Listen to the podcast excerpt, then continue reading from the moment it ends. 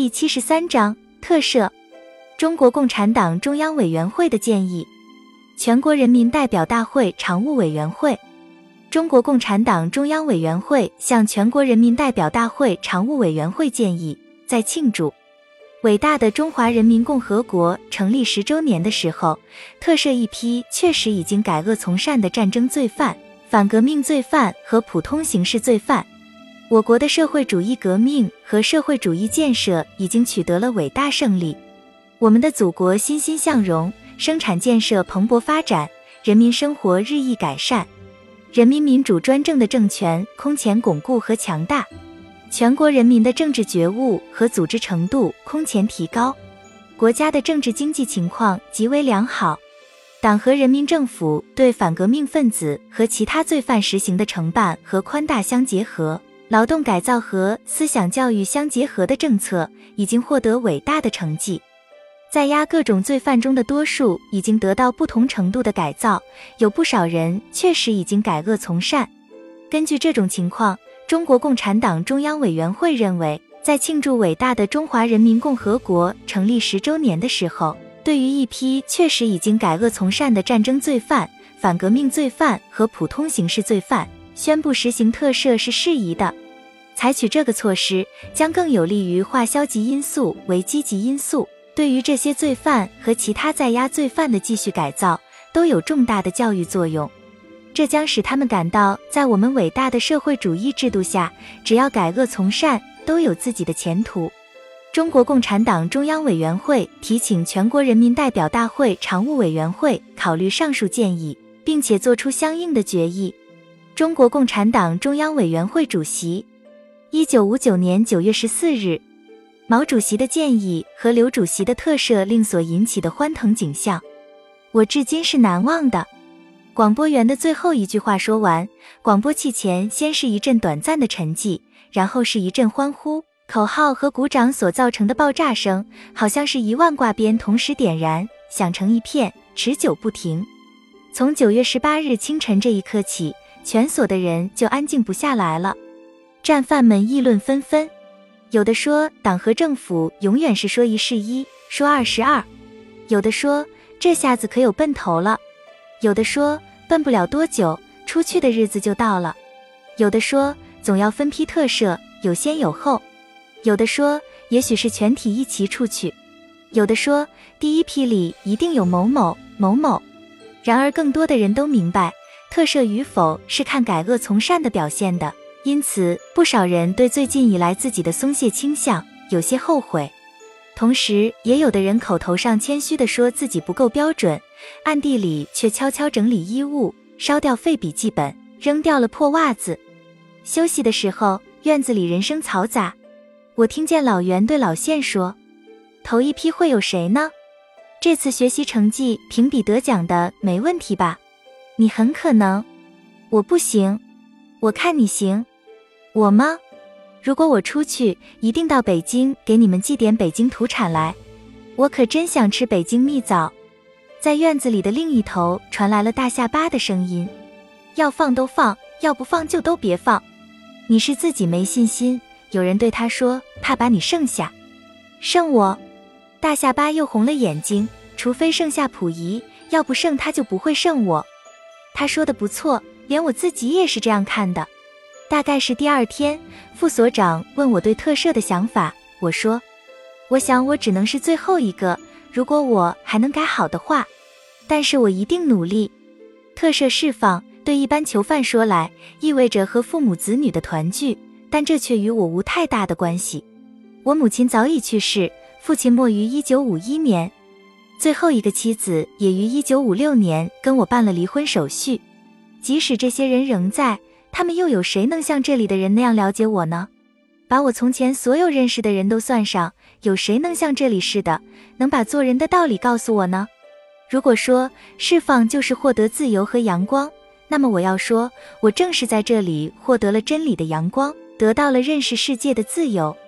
特赦对我说来，就是得到了做人的资格，开始了真正有意义的新生活。在不久以前，我刚接到老万一封信。那信中说，他的学弟制的儿子，一个大学的登山队队长，和同学们在征服了祁连山的雪峰之后，到了西藏，正巧碰上了农奴主的叛乱。他和同学们立即同农奴们站在一起，进行了战斗。叛乱平息后，他又和同学们向新的雪峰前进了。在老万的充满自豪和幸福的来信中，屡次谈到他的孩子是生长在今天，幸而不是那个值得诅咒的日时代。今天的时代给他的孩子铺开了无限光明的前程。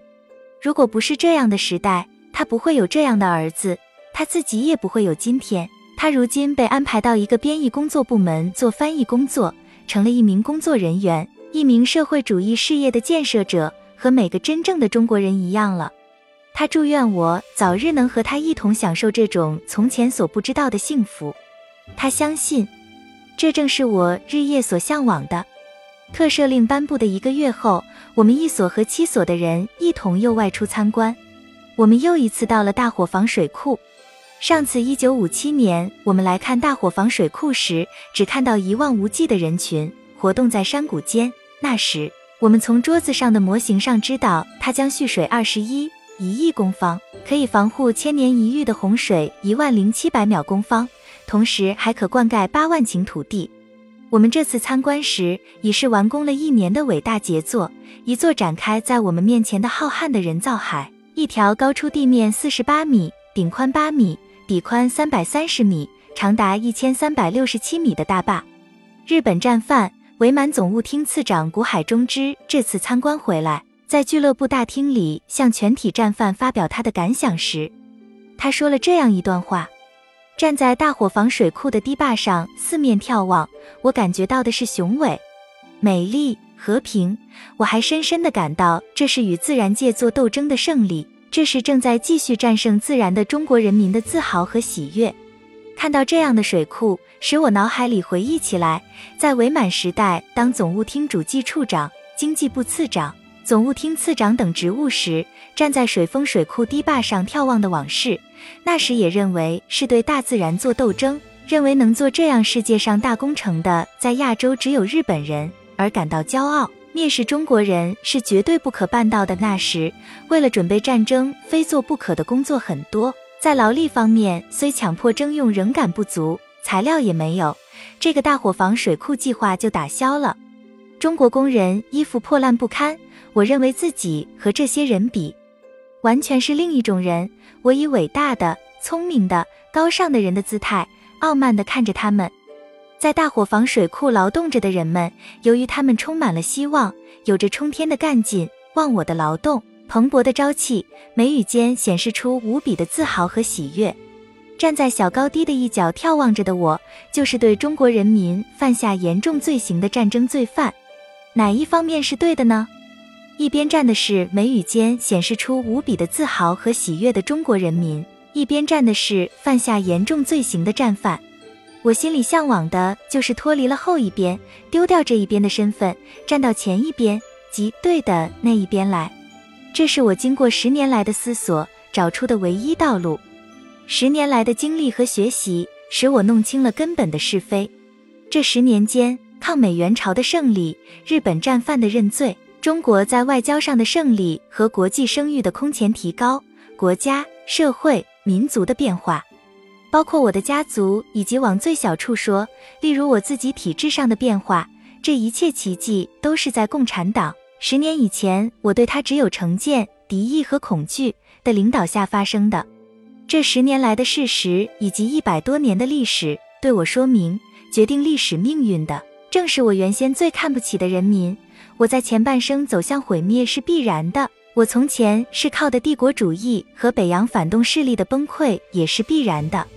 我明白了，从前陈宝琛、郑孝胥、吉冈安直以及神仙菩萨所不能告诉我的所谓命运究竟是什么，这就是老老实实做一个自食其力、有益于人类的人，和人民的命运连接在一起的命运才是最好的命运。哪一方面是对的？便站到哪一方面去，这是需要勇气的。特赦令给我鼓起了勇气，而且对每个人都一样。我们学习劳动更起劲了，许多人等待着下次的学习评比。食品加工组做出的豆腐又白又嫩，畜牧组的猪喂得更上膘了。我们医务组消除了任何差误，甚至连大下巴也老实起来，没跟人吵过嘴。又一个多月过去了，一天晚上，副所长找我谈话，谈起特赦问题，问我这两个月你怎么想的。我把我前面想的说了，并且认为有几个人改造得不坏。我举出了畜牧组的、食品加工组的。以及上次学习评比得奖的几个人，你现在比较容易想到别人的长处了。副所长笑着说：“如果特赦有你，你如何想呢？”不可能的，我笑笑说：“不可能的。”我回到屋里还是这样想。如果有呢？一想到这里，我忽然紧张起来。后来想，将来会有的，还要一个相当长的时间。总之，希望是更大了。我不禁幻想起来，幻想着我和老万、小瑞他们一样，列身在一般人之间，做着一般人的事。我幻想着可能由劳动部门分配到一个医疗单位，当一名医务助理员，就像报上所描写的那样。但是这是需要一个相当长的时间的，需要等到人民批准了我，承认我是他们中间的一份子。想着未来的幸福，我几乎连党都睡不着了。第二天。得到了集合的通知，我们走进了俱乐部大厅，迎面看见了台上的巨幅大红横批，我的呼吸急促了。横批上写着的是“抚顺站饭管理所特赦大会”，台上坐着最高人民法院的代表、两位所长和其他一些人，台下是静悄悄的，似乎可以听见心跳的声音。首长简短的谈了几句话之后，最高人民法院的代表走到讲台当中。拿出一张纸来，念道：“爱新觉罗溥仪。”我心里激烈的跳动起来。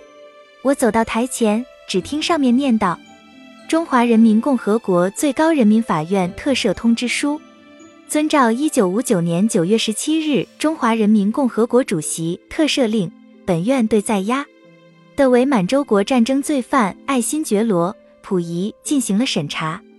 罪犯爱新觉罗溥仪，男性。”五十四岁，满族，北京市人。该犯关押已经满十年，在关押期问，经过劳动改造和思想教育，已经有确实改恶从善的表现，符合特赦令第一条的规定，予以释放。中华人民共和国最高人民法院，一九五九年十二月四日。不等听完，我已痛哭失声。祖国，我的祖国啊，你把我造就成了人。